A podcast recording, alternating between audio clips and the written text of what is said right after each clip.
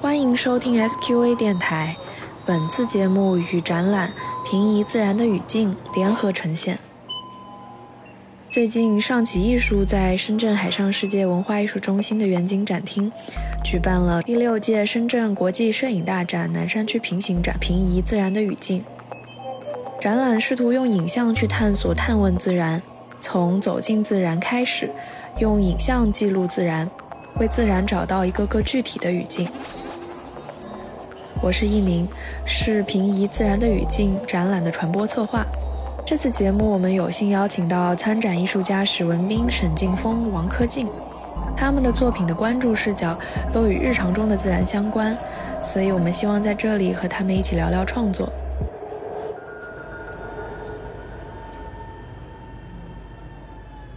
王科静在日常的自然游走中，通过短片出游，虚构了一个情节对仗的故事片。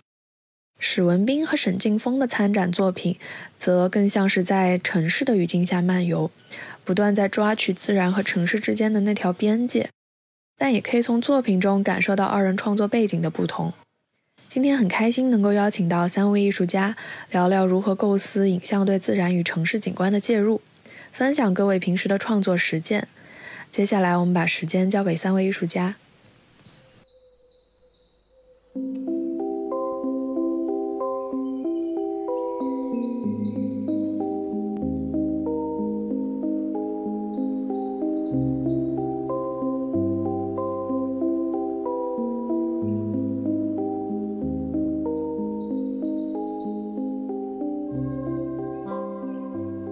嗯，大家好，我叫王科进，我出生和现在长居在浙江衢州，毕业于美国马赛诸塞州艺术与设计学院，然后又可以说是麻省艺术与设计学院平面摄影方向，所以我的背景其实也是平面摄影，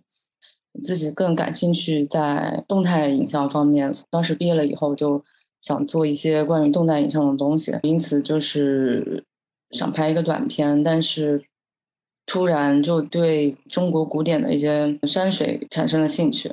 当时就是想写一个类似于明清或者是接近中国比较后期的那种章回体的那种一个非常短小精悍的志怪故事这样的，就构思一个非常简单的脚本，是两个人在爬山的过程中聊天，然后对同一座山有不同的看法，慢慢慢发展到了现在的这看到这个剧本。算是我第一次对动态影像的一个尝试吧。大家好，我是史文斌，目前在上海生活和创作。那我目前在打工啊，主要是通过一些碎片和独处时间来进行拍摄创作。这次主要展出的是两个系列的作品，一个是城市植被，还有一个是关于海的幻想。城市植被这个项目呢，主要是我是从二零一八年底开始创作，到现在呢已经差不多结束了。之前也是在全国各个地方利用自己个人的一些时间，然后去进行拍摄，去寻找城市中一些人造的或者说人为去制造出来的一些植被里面的植物啊、动物啊进行拍摄。关于那个海的幻想呢，其实是源自于我去年和我母亲去浙江度假的一个时候的拍摄的创作，但是现在这个项目还在拍摄中。大家好，我是沈金峰。我们现在对谈的这三个人里面，好像只有柯静是学平面摄影这个方向的。我其实本来大学的时候学的是土木工程，接触到所谓的艺术行业或者说创作这件事情的话，是在美术馆工作了一段时间，四年多吧。开始做摄影这样的媒介吧，或者说创作手段，其实是因为工作的过程中和创作者有一些交流。自己感觉也有一些想要通过影像去表达的东西。摄影这个媒介是一个我可以向自己和我周围的人去提出问题的一个手段。我可以向自己提出问题，然后我自己可能也试图回答他。在一问一答的过程当中，我就会对我自己的疑问有一些疏解吧。如果大家看到我的照片的话，我希望大家能够看到的是人，或者说是。呃，一些这样的独立的个体，他对于当代生活当中的一些环境和活动所做出的一些反应，嗯，这个反应可能会体现成一种制作的过程，或者说它会体现出一些人的呃行动，它可能是心理上的行动，也有可能是肢体上的行动。确实是像刚才劲峰说的，呃，大家文斌和劲峰其实算是各自在其他的专业背景下进入摄影这个过程的。柯静他是研究生，没有没有，我对我本科其实也不是学这个的，然后我是本科学的是类似于建筑设计，后面自己对摄影感兴趣，去美国读的摄影方面的研究生，对，但本科也不是。对我看到你的介绍是读环境艺术，就是想想问一下，从环境艺术到你拍动态摄影这个过程，嗯，它有一个什么样的转变？对于你来说是怎么样一个思维过渡到一个动态摄影这样一个状态？我觉得是互相交织的，就是比较对环境和空间这一块就比较感兴趣。学建筑的时候，看大量的案例，其实会对空间这一块的怎么说，就是视野会拓宽更加多，然后喜欢的东西可能也更加明确了吧。对，所以其实我后面研究生期间拍的项目，平面的也是挺关于空间和自然，包括城市这些机理方面。到比较后期吧，我觉得也是一个趋势。平面摄影它慢慢的失去了一种生命力，但是对我个人来言，只是觉得想表达的东西通过照片可能有点局限了，所以我才开始尝试其他的媒介，比如说动态相。所以其实我从毕业以后到现在四四五年了吧，都没有拿起过相机，可能 因为做了其他的动态影像这种像电影的制作。然后你会发现，它有它非常非常非常局限的地方，所以我现在又重新发现了平面摄影的魅力。然后最近也在重新拾起相机。嗯，其实也想也想问一下劲峰和文斌。劲峰他是学土木工程的，对吧？然后文斌是服装这一块儿，就是你们你们是怎么样在原本的视角下，然后慢慢的关注到城市景观、呃自然人和自然的互动这个方面的？这个问题其实涉及到人怎么去看待所谓的自然这个东西。现在我们所说的这种广义的自然，其实对于像我们这种在城市里生活的人来说，已经和以前有很大的变化了。比如说去旅游，或者说去一些景区，那个自然其实跟真正狭义上的那个纯洁的自然的概念已经不一样了。因为在我们理解的纯洁的自然当中，是不可能有什么栈道啊、马路啊，或者说是一些呃驿站、民宿这种东西的。嗯，所以其实现在的我们所认知的这个自然，在我看来已经是一种混合的介质，而且这个东西、这个介质本身其实是一直在发展的。我可能会觉得，我只要每天一起床，走出我的家门。我周围的所有的东西都是自然的一部分。我假设我看到一个电梯，或者说一个地铁，或者说一个商场，它对我来说其实就是自然的景观的一部分。那我去针对它去做出一些我自己的反应，最后这个反应体现在图像上面，对我来说是一个特别自然而然的过程。就是我没有去想过说我要开始研究这个自然，然后我开始去动它，它完全是一个自然的反应。而且我觉得可能。历史上的很多摄影师其实都是这样去反应的，只不过他们在那个年代和我们这个年代面对的这个环境不太一样。大学学的专业其实对我的影响比较小吧。我其实也没有像一些学理工科的艺术家，就当代艺术家那样去做一些跟技术有关系的创作，反而我觉得。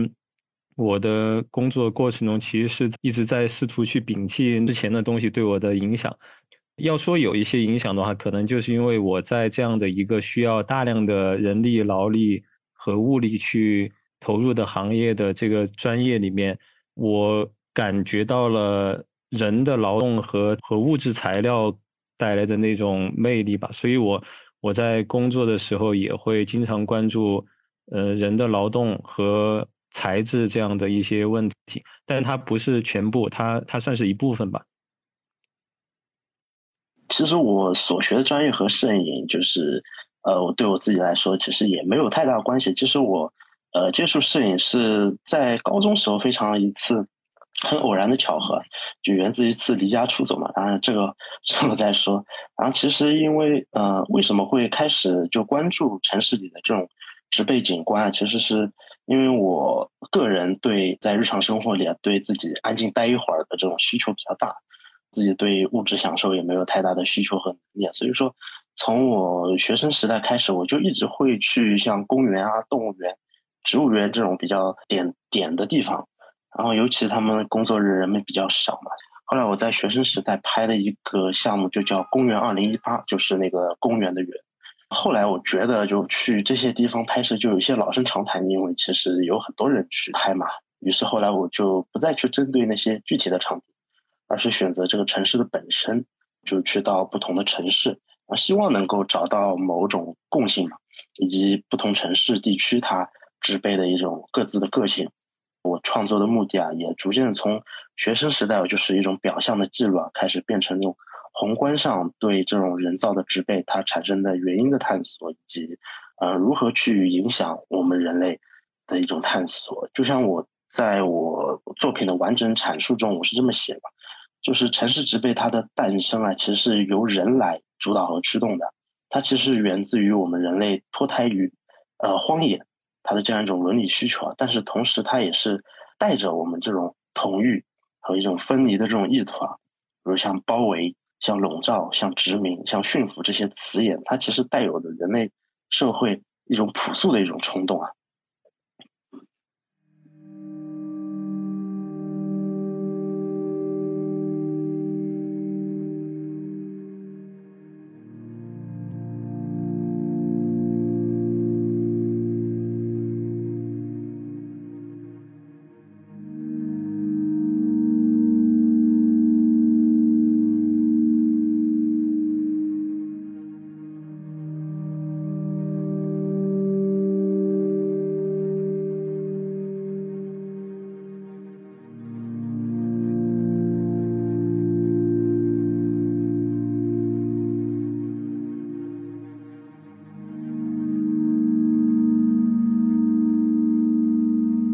其实我觉得从文斌这个角度来出发的话，在你的摄影作品中，至少对于城市植被这一个系列来说，是已经算是你有一个对于人与自然、人与景观、人与植被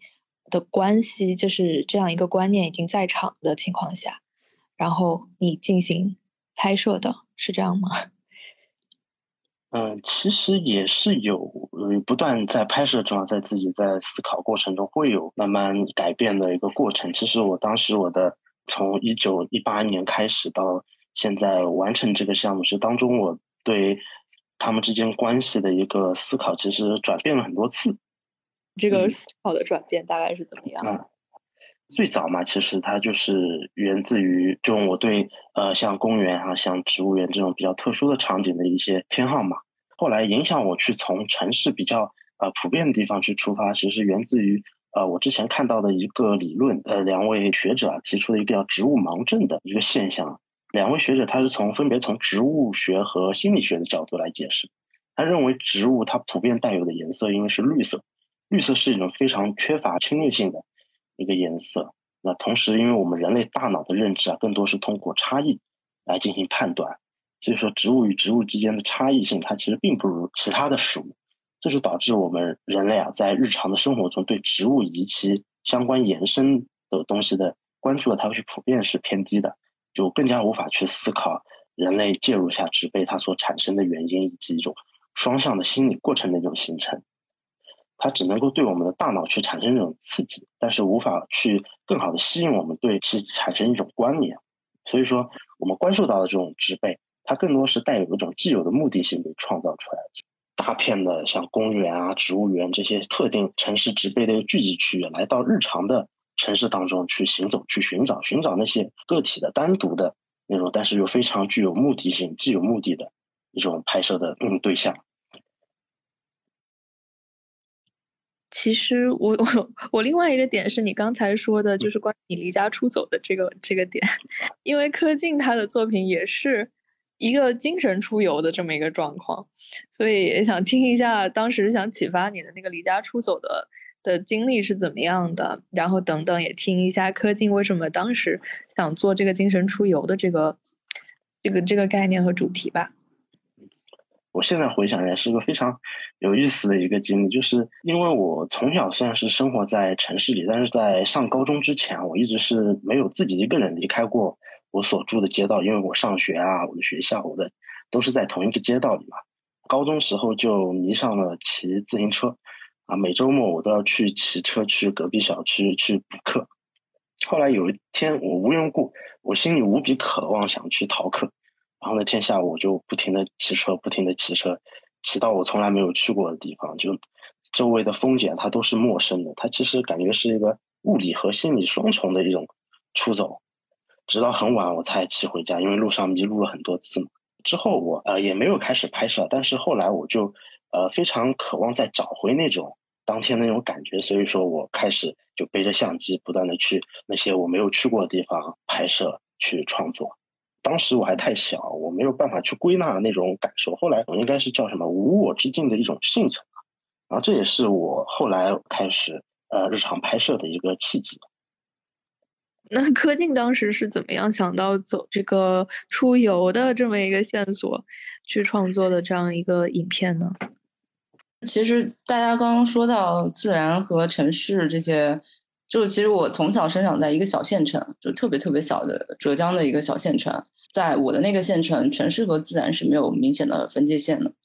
我觉得就是一个大号版的村镇，比如说当时我小时候就生活在河边，我们县城就。许多城市，它一开始和村村镇部那个部落，它都建在河流的一岸嘛。呃，直到城市扩张以后，它人为可以修建堤坝以后，才可以把城市挪到，就是扩张到城那个河流的对岸。九八年之前，就洪水之前，那个长江中下游那个洪水之前的话，我们是没有修建过堤坝的。我小时候生活的河流就叫渡口小区，就我们那个小区。因为这个河边原来就是一个渡口，河边只有就是那种见过的鹅卵石。所有的整个县城的妈妈们都会在早上和傍晚，呃，聚集在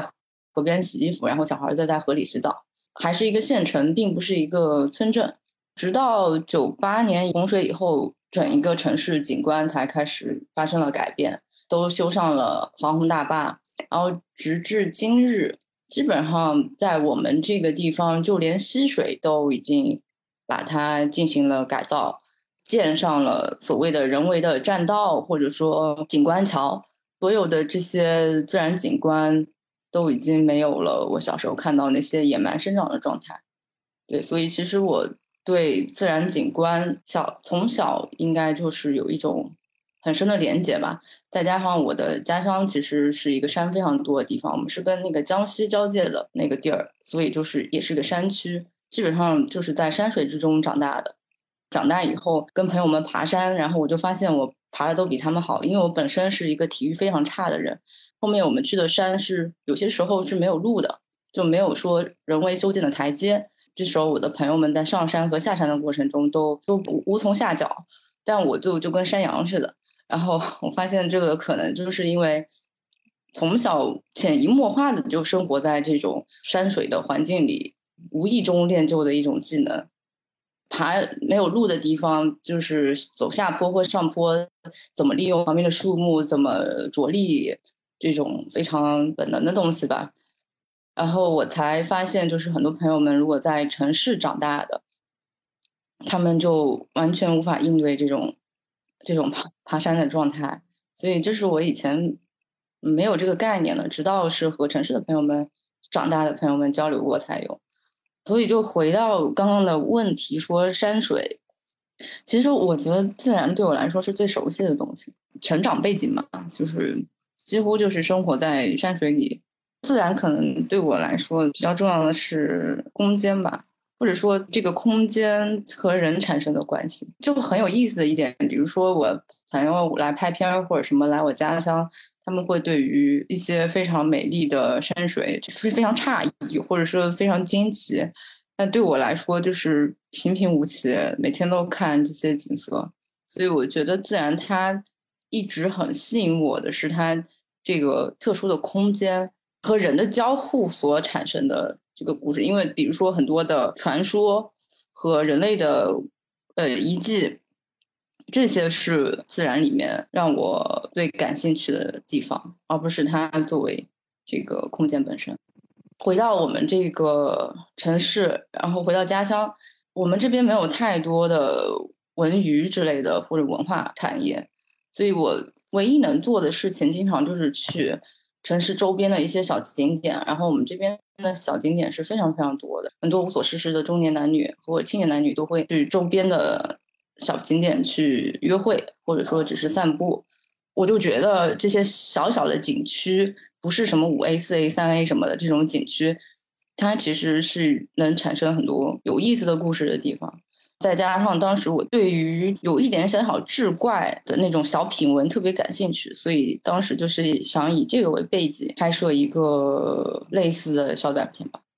对。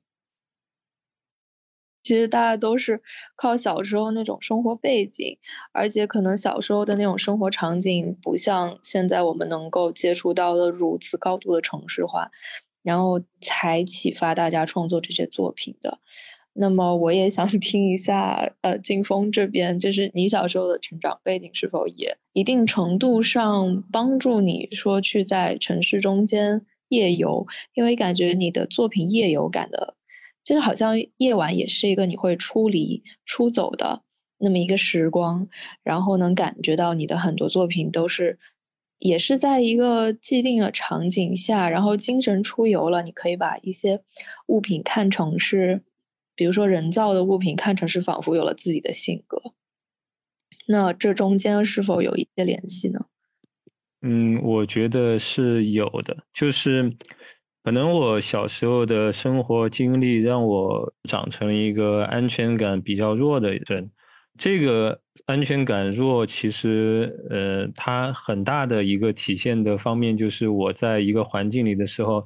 我很容易觉得这个环境跟我是不融合的。所以我在很多不同的环境里面，不管是我住在一个地方，或者说去那个地方去玩或者怎么样。我都很容易有一种异质的感觉，就是我跟这个环境是不同质的。然后在这样的一种嗯前提或者说一个背景之下的话，我看到的东西可能很多都会有一种它不是日常的东西的这样的一种感觉。外人来看，我是在。日常的东西当中去看这些东西哈，但是我我来看他们的时候，我觉得他跟我是可能甚至都是完全两条线的，甚至都没有办法说是想象成是一个宇宙当中的东西。我只是一个观察者，在这样的一种感受里面，可能晚上就是一个光线还没有抵达，它是一个比较相对说比较纯净的一种状态。然后在这种纯净的状态当中，我可以去看到这些东西本来的面目。它当然也不会有很多额外的光线的影响，比如说太阳的光线。在这种纯洁的光线当中，我不管我是在室内，或者说我在街上走，或者说在别的地方，我都可以跟它达成一种相对来说比较纯净的一种观察和被观察的一种对话的状态吧。这种这种状态的起源就是我刚才说的我的那种不安全感，就是我和周围的环境的那种。嗯，不融合的程度，嗯，我越是跟周围的环境不融合，其实这种观察的有效性越强，我是这样感觉的。嗯，其实三位如果这样听起来，三位在摄影师身份之外，都还是在做其他的工作的。比如说前面呃，金峰讲到他其实是在美术馆的工作。之外启发了他的摄影，然后包括文斌也是，呃，讲到他是见缝插针的做着摄影的工作，柯静也是最近重新 重新重拾摄影。我想知道就是在你们呃做作品以及平时的那个职业工作之外，这两个身份是怎么样进行替换、交叉、切换的？然后这其中会不会也会启发到？你们在处理呃作品对象的时候，考虑更加偏向自然，呃，景观或者是精神出游这样子状态的作品内容呢？这个问题我觉得对我来说很明确，就是我现在其实是没有上班的，就从今年开始我就没有工作了。今年的社会状况大家也都知道嘛，是比较复杂的一个状态。所谓的创作或者说艺术这个事情本身不是一个需必须要去做的，我反而觉得真正必须要去做的是我自己应该怎么去理解这个世界，我怎么去和这个世界产生反应，我怎么去反馈它。在这样的一个认知当中，最重要的事情就是我要成为一个什么样的人，我要怎么去看待社会给我的一些信息，然后我要怎么去行动。我觉得这个是第一重要的，在这样的一个前提下，其实摄影艺术它就不是我必须要去做的事情了。我可能会通过别的方式去对这个社会产生反应，我可能会去干别的，但是它有可能跟摄影都没关系。但是干别的的这个事情的经验，在某一天有可能会影响我做创作或者说做别的事情的意识。我觉得是这样的，但它艺术这个狭义的艺术不是最重要的。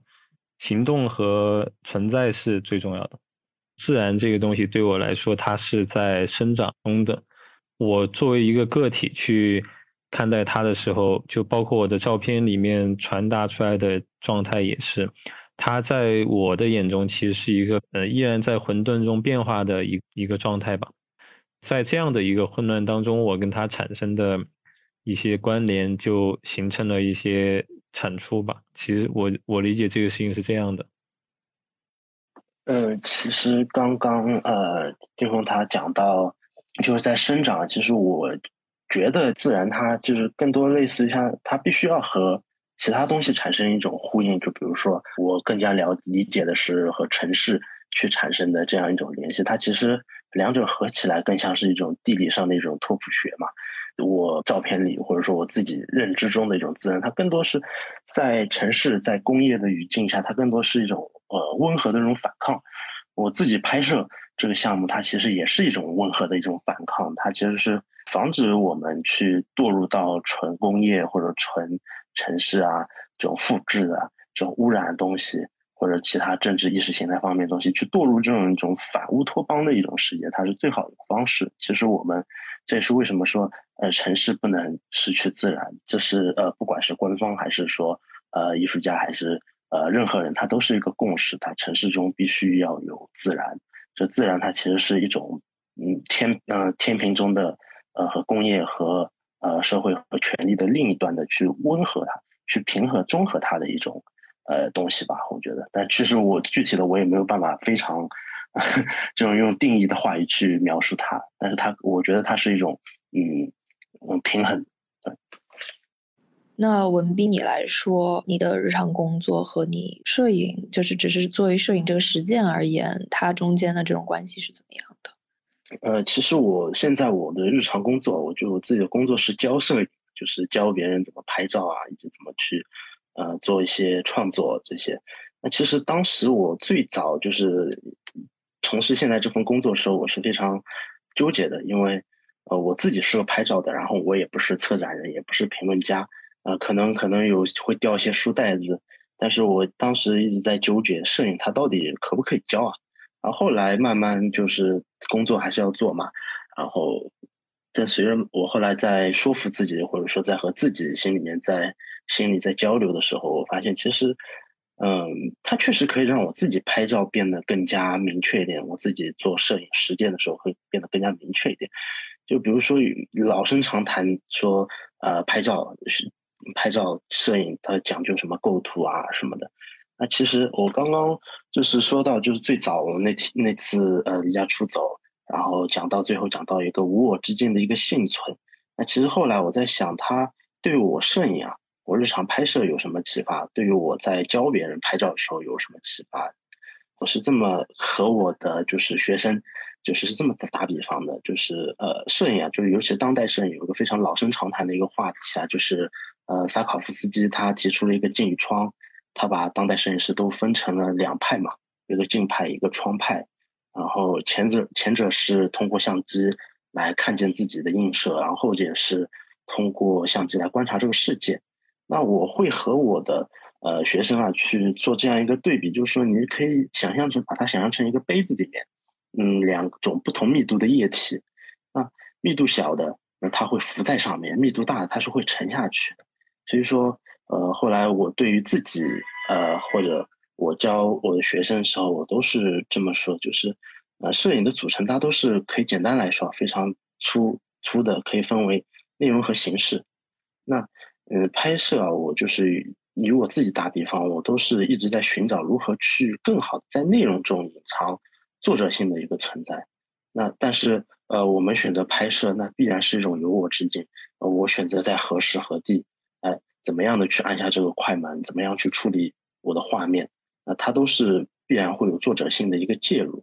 那如何是让它去更加凝练的、更加有力的，而且更加隐秘的去通过一种摄影中的形式来表达？所以，嗯，当时我一直拿我这个项目举例子嘛，我就说包围、笼罩、殖民、驯服这四个词，它其实是带有一种很强的画面感的，它也有一种非常强的空间位置的这样一种特点。那这就是呃，像从摄影啊。到你的理念、你的文字、你的阐述去连接起来一个桥梁，就这样的话，让你的作品和你的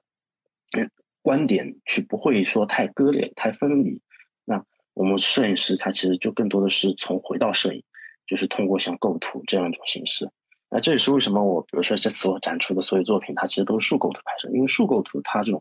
纵向的上下的这种排列，它其实更加能够表现这种主动和被动这种关系。啊，我想这其实是我对于我呃自己的工作，就是教摄影的这个工作和我自己本身作为一个创作者，就带给我最大的一个相互的一个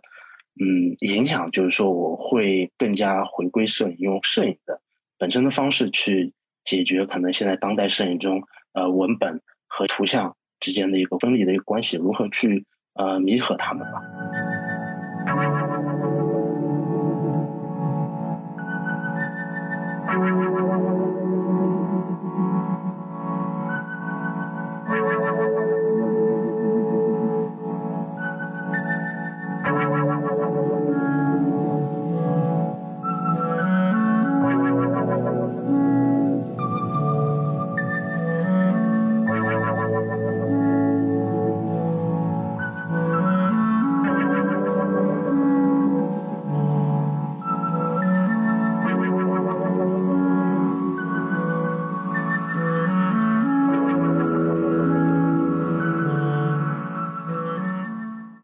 其实那个时候，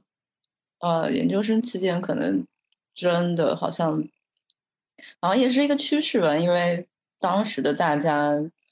呃，好像都在尝试做媒体的方向，而且当时当时在呃，摄影给我自己的自我满足感和反馈也不是非常强了。然后我当时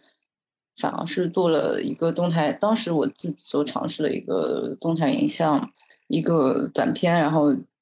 结果获得的在在当时的老师和同学和观众的心目中获得的反响比摄影要好，所以我就觉得嗯嗯是可以尝试一下其他的媒介。回来以后就是就特别强烈的有一种感觉，想要表达一些东西吧。但是我感觉只是用照片的话，我我只是不知道如何去表达，但是。我觉得以一个短片的形式会比较明显，后面就开始了做电影。这期间也是拍完这个短片以后，就开始写长篇剧本。然后过去的三年里，其实一直在为这个长篇剧本在，就是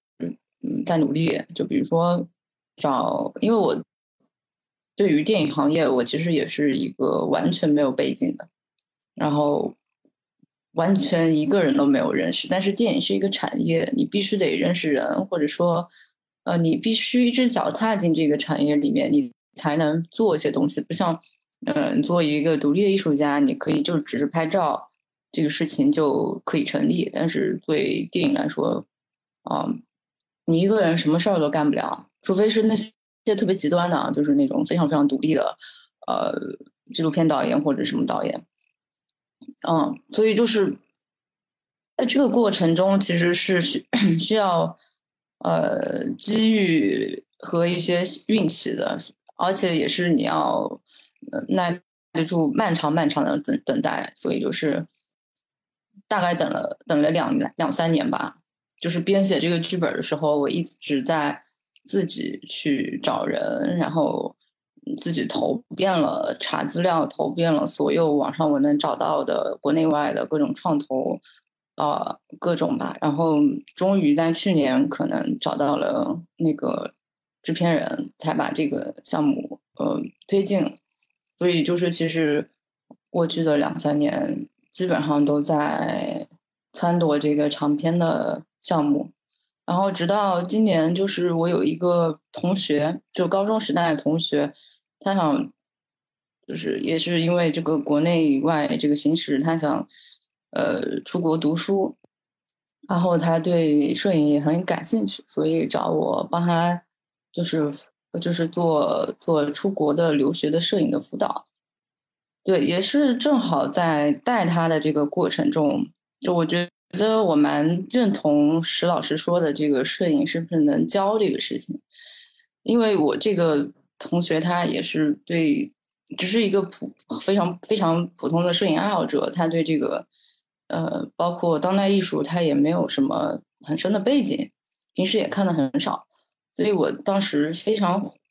呃质疑自己能不能做到这个事情。然后，但是在辅导他的过程中，我觉得，嗯，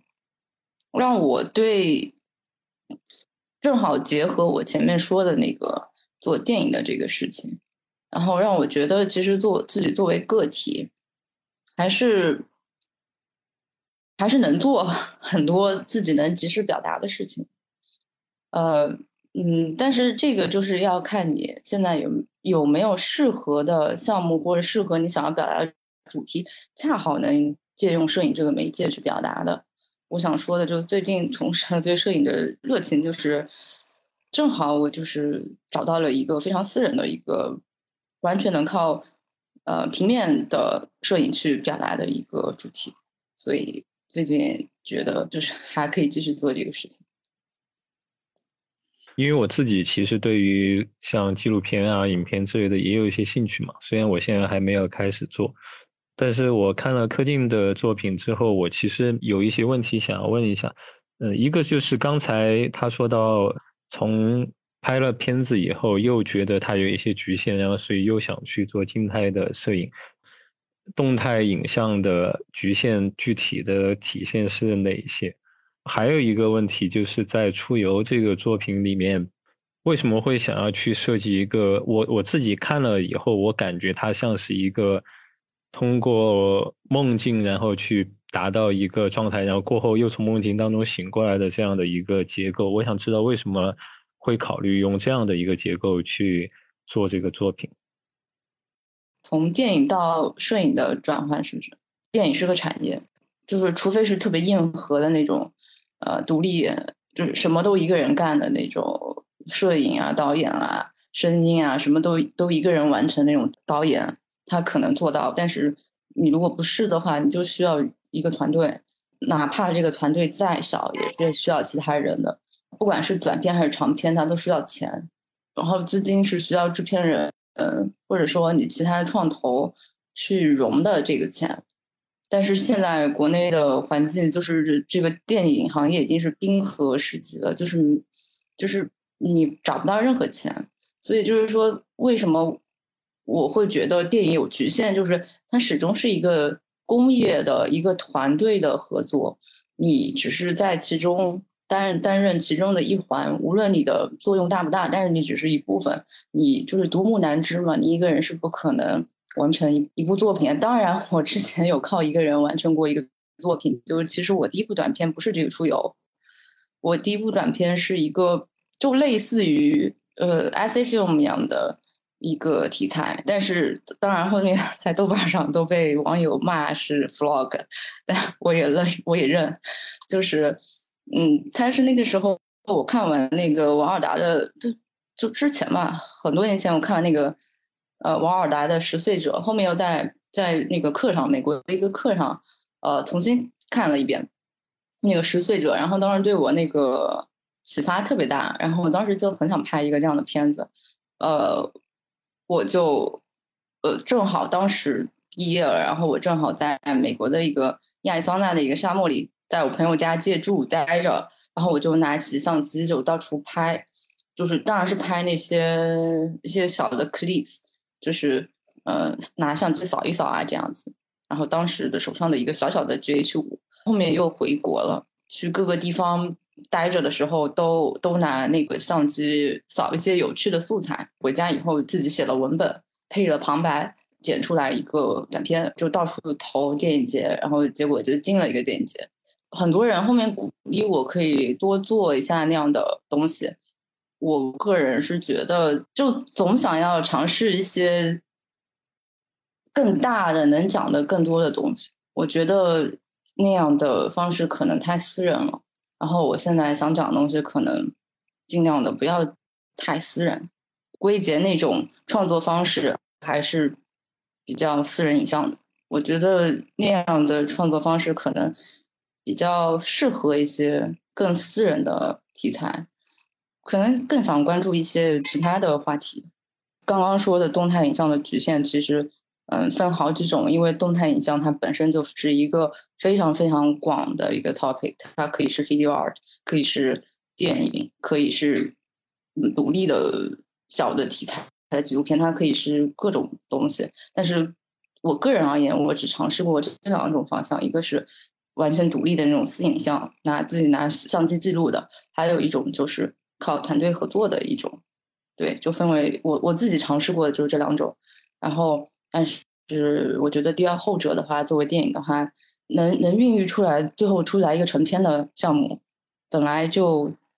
就是百分之个位数吧。对，关于那个出游这个片子，其实，在很多的之前参加过这个片子很多的映后，然后有很多观众也问过这个问题，就是说为什么用这样的结构？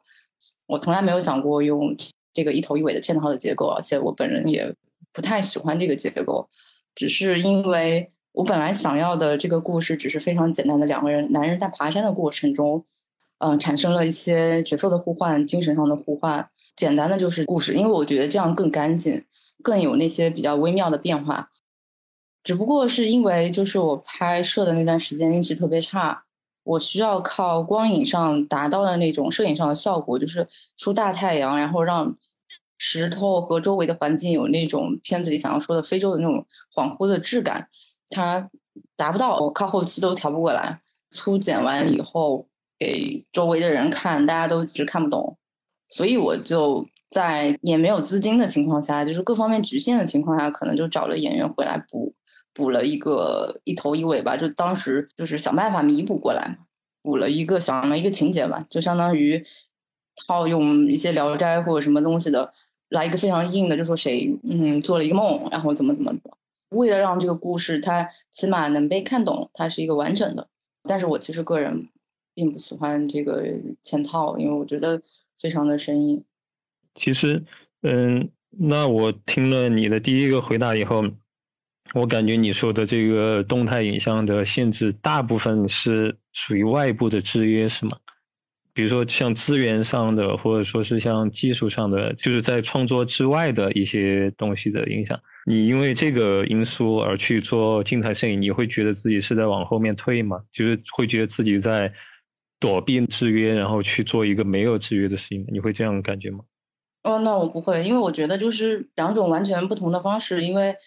就比如说，我最近想拍的一个摄影项目，是因为，嗯，我觉得没必要，我觉得它更适合摄影平面去表达，因为因为动态影像它更有多多的局限。只是我觉得任何媒介都有它更适合的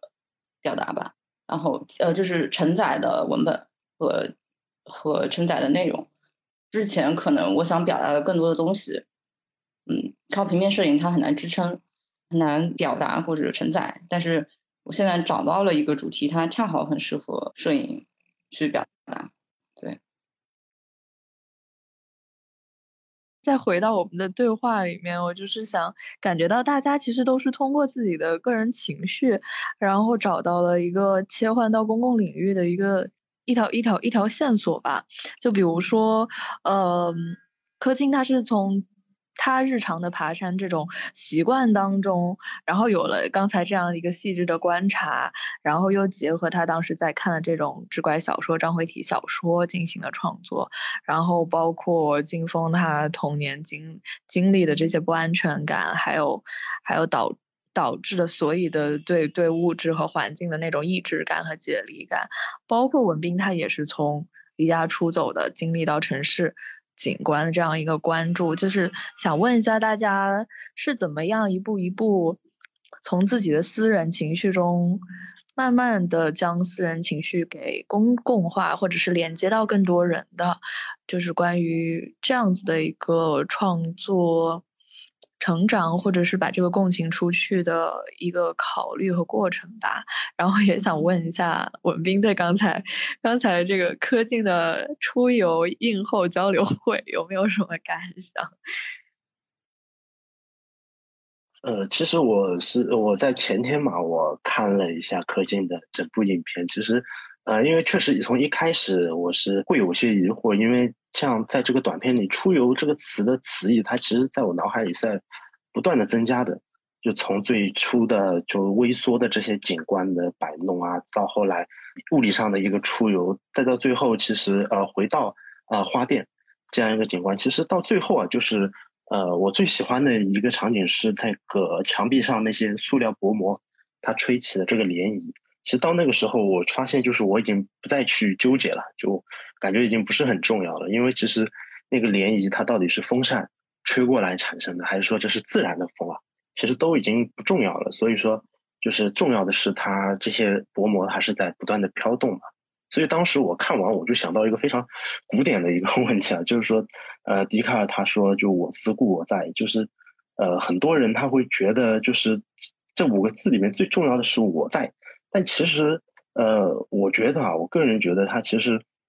并不是说啊，我思考我就在，我不思考我就不存在。其实更，我觉得更加重要的应该是“我思”这样这两个字眼。那就是说，不要去质疑当下正在思考的自己，或者当下正在，呃，去呃提出质疑，或者说是呃呃给给到自己解答的这个自己。因为其实，尤其像作为当代艺术，其实。呃，我觉得就影响我们观看非常重要的一个元素，就是我们只能呃说服自己去寻找其嗯最终的一个真理啊，就是我们理解的这个真理，就我们只会给到我们自己一个答案。那其实呃，我回看这部短片，其实我们抛开是与非，当我们去跳入到这部影片这个河流里，就是我们其实是被呃各种真实、各种虚幻，它这种暗流是包裹在一起。那其实。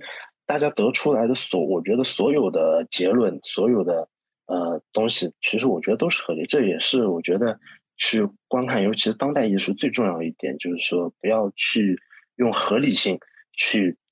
评价这嗯一样东西它是否呃达到某某一种境界或者某一种层面。就是说它本身它就是一个纠缠的，它就是一个没有确定含义的东西。这其实我觉得才是最魅力所在。这也是我们在观看。我们在那个欣赏的同时，自我的一个存在吧，啊，这是我的观后感。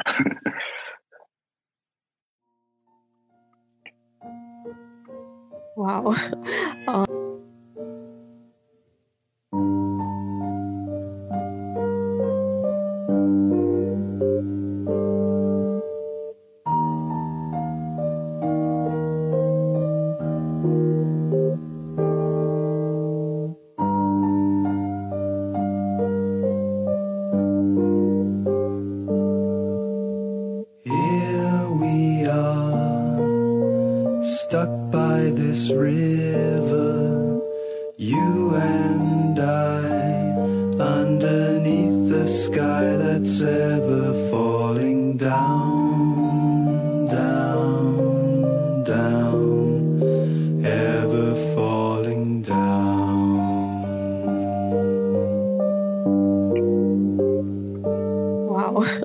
啊。谢谢文斌，我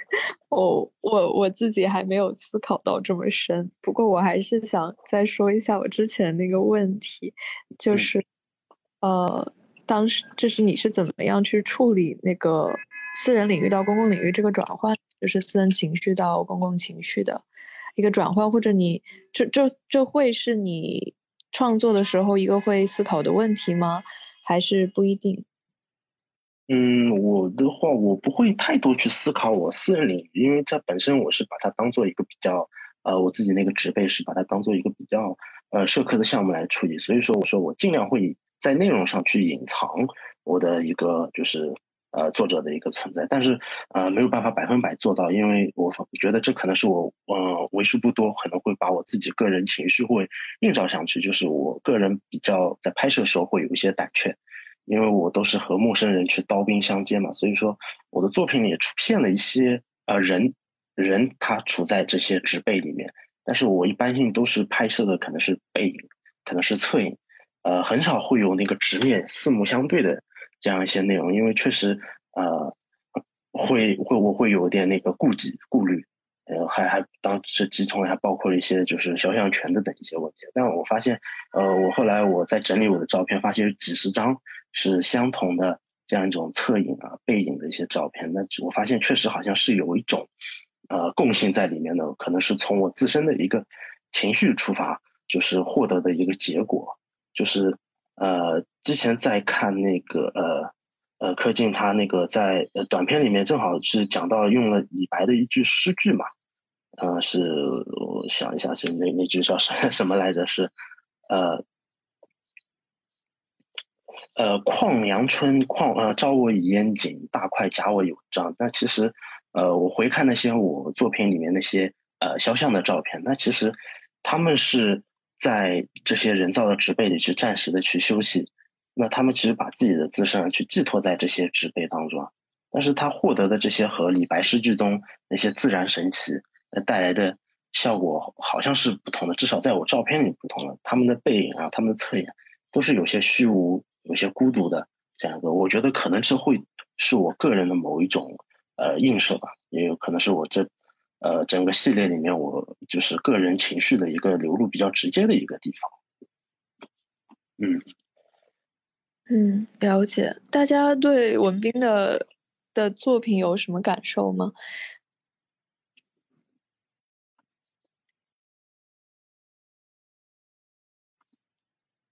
我自己看了文斌的网站以后，我的一个感觉是，文斌他的很多的拍摄的一个动机，其实跟我有相似的地方，就是我能够感受到他跟我在。呃，看的时候是在看，是看到了类似的东西，或者说是想要去表达类似的想法，我能够感受到这一点。只不过我对我自己的想法，就是就是在行动之上的一个想法的概括没有那么明确。我会我会在行动，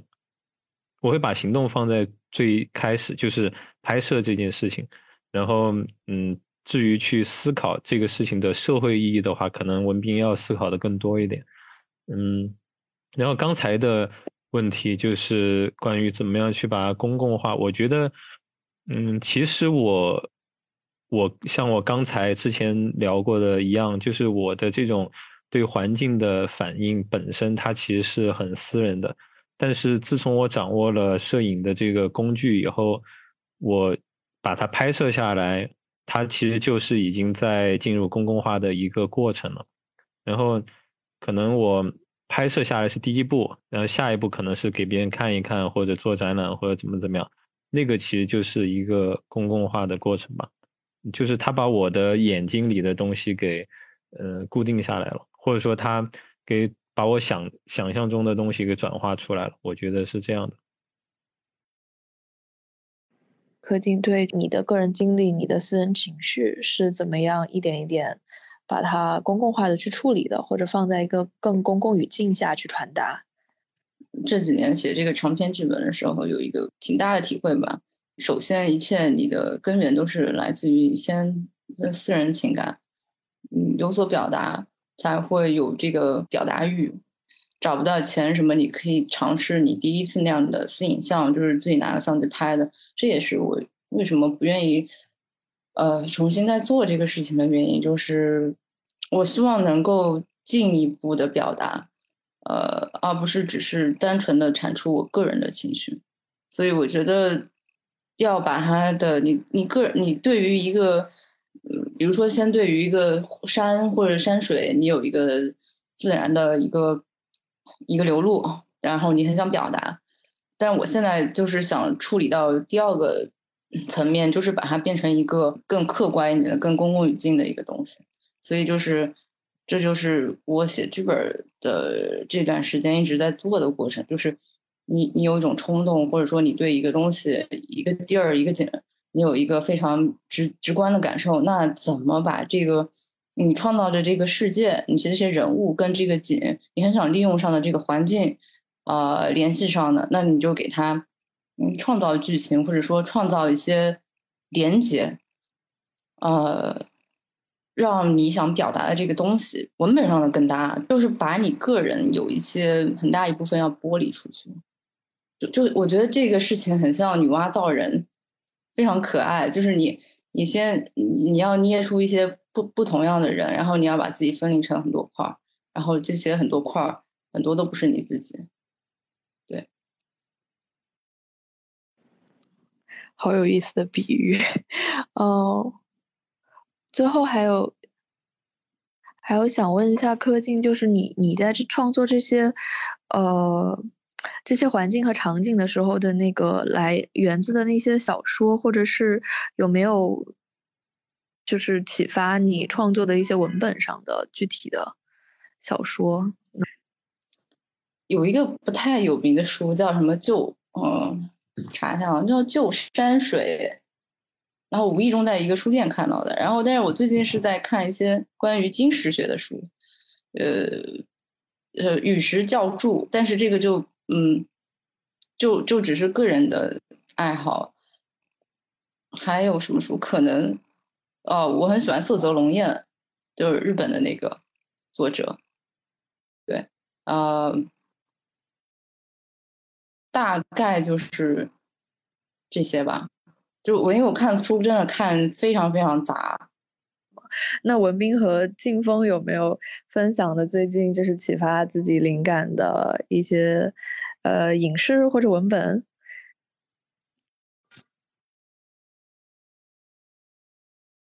嗯，我先说嘛。我觉得，我觉得文本去启发摄影其实还挺困难的嘛。嗯。但是我我还挺喜欢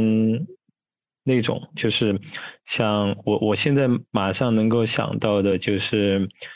比如说童伟格的《网考》，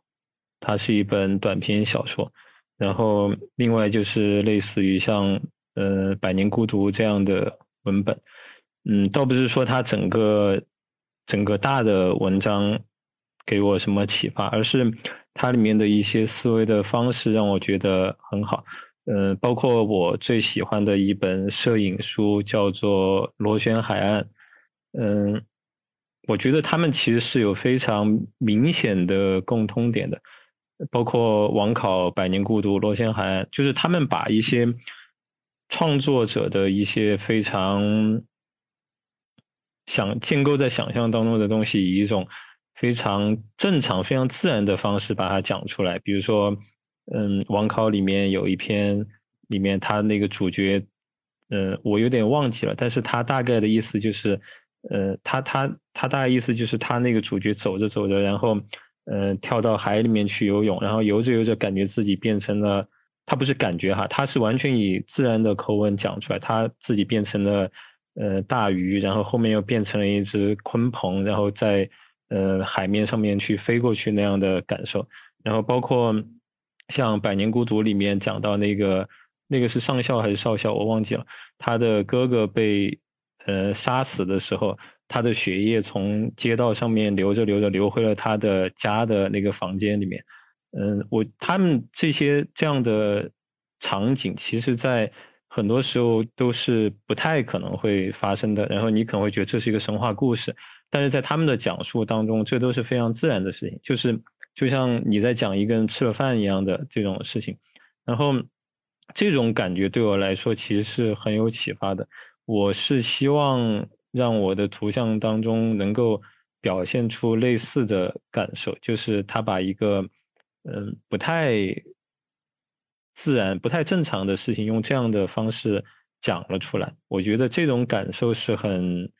很舒服的。包括我我看那个有一部电影叫做《鸟人》，然后《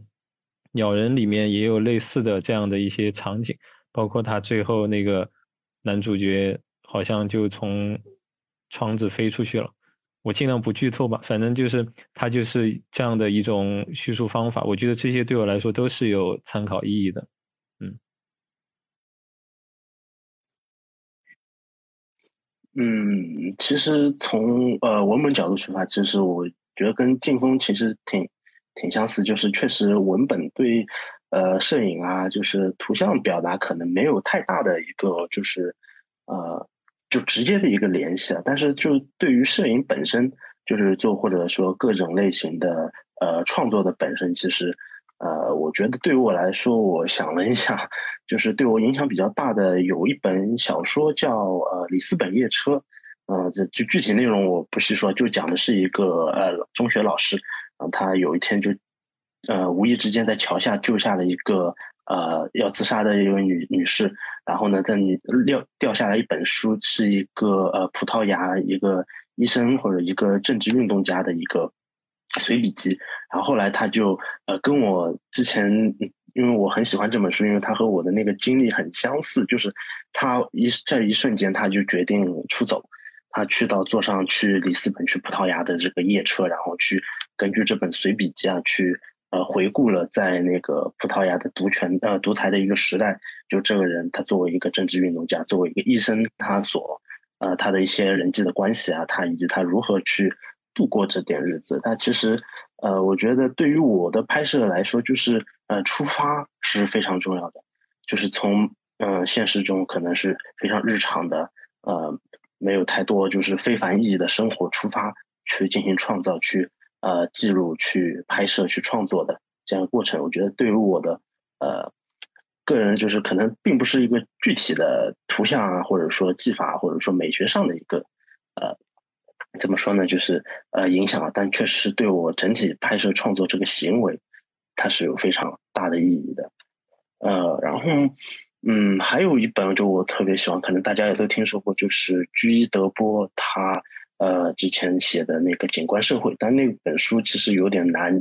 难看懂，非常枯燥。这个也是呃，居居德波最后失败的一个主要原因哈。因为他当时说景观嘛，因为这个景观其实在我们中文的语境里面就可能是啊苏轼的园林，或者说是大幅的画面。但是在呃德波他的见解里面，景观它其实是一种巨量的景观所所累积起来一种社会的样貌。然后他觉得资本主义是通过呃这种样貌去呃引导将我人们的内心和现在现实的一个世界，他日常的工作啊去分离开来，从而产生一种呃社会生活上的一种殖民啊。他说的这种景观，它是一种非常广泛的、非交易、非教义的，然后让人们去主动拥抱的这种各类事物，就是类似于像大幅的广告屏这样。但其实后来我发现，其实，呃，城市的植被它也是一种景，它所说的景观的一部分，因为它就是它其实投影着这种，呃，消费，投影的某种意识形态啊，像消费，因为很多消费主义，像现在很多呃设计师品牌，它都是以自然的呃这种呃内容作为它的一个品牌元素的一个视觉元素来进行，甚至是意识形态，像呃就大胆点说，就像那个花博会，上海就是呃很一直。好像每两年都会举办一次那个花博会，还是非常，就是我上次去看了一下，嗯，就挺难看的嘛，甚至我拍都拍不出来什么东西。它是投射着一种呃官方的意识形态，甚至是人际之间的关系。就像刚刚说到出游就去爬山，呃，他很多呃呃男男性之间他可能会去呃游玩啊这样子，它其实都投射着我们人与人之间的一个关系啊。所以说，我觉得这两者是对我自己创作中可能是呃。呃，对于我的技法，就是我刚刚说到的构图这种，它其实也是会有一些影响啊。它是从文字观念经过我内心的一个筛选啊，就是表现到我呃图像当中的一个方式吧。非常谢谢大家 关于自然的想法，因为可能这次跟大家交流也是最希望交流的，也是关于对自然是怎么样，大家通过自己的作品去思考自然，然后。探讨自然，这可能确实也是我们展览这一次想对于。在一个如此城市化的深圳 这样一个场景下，想做的一些思考和回应吧，希望能够通过大家的作品跟公众实现一个关于自然的对话，关于自然的想象。所以这一次交流也开心，也很荣幸能听到大家背后的这些想法和探讨。非常谢谢大家的时间，那最后我们就呃一起说个拜拜。嗯，好，再见，拜拜，拜拜。